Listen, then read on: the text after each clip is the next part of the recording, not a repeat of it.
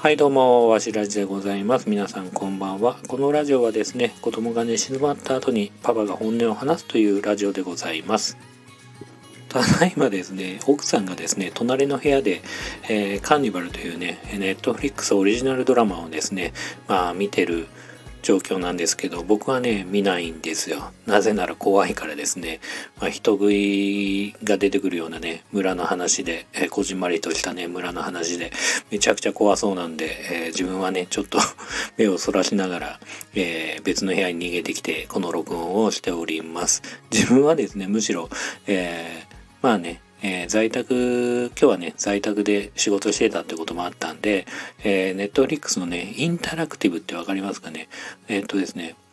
番組でありながら、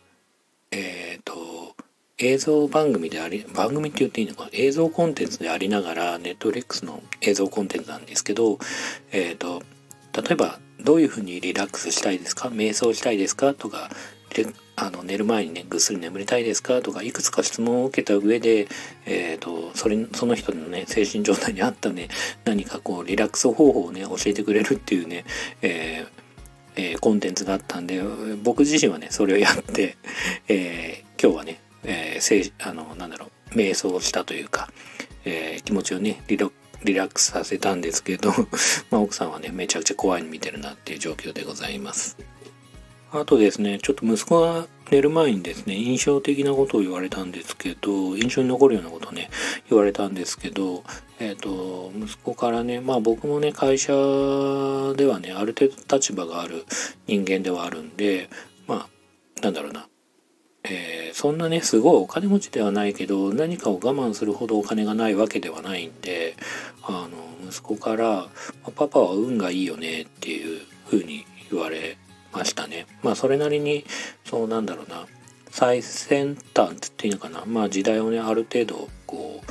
えー、先取りするようなね仕事をしてるっていうのもやっぱあるしまああと息子から見るとあのパパはねあとねまあ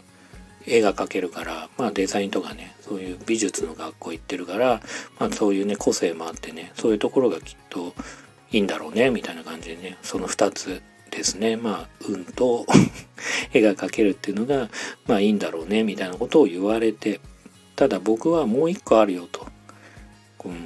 うん、まあねこの年齢までね生きてこれた僕みたいなねこう精神年齢も低くてまあ頭も良くない人間がまあこうやってね社会で生きてこれた、えー、のはまあもう一個あるんだよってことを僕は言いました。それは、えーともう一つはえっ、ー、と、真面目だよ。パパはすごい真面目だからっていうことをね、伝えましたね。うん。